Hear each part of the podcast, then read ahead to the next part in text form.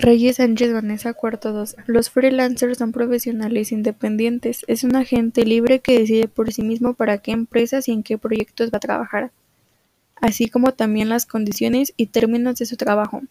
Las empresas de outsourcing son un equipo multidisciplinar, es la contratación de terceros para hacerse cargo de ciertas actividades complementarias a la actividad principal. Puede contratarse exclusivamente en el giro de su negocio ya que reduce la carga de actividades administrativas en su empresa.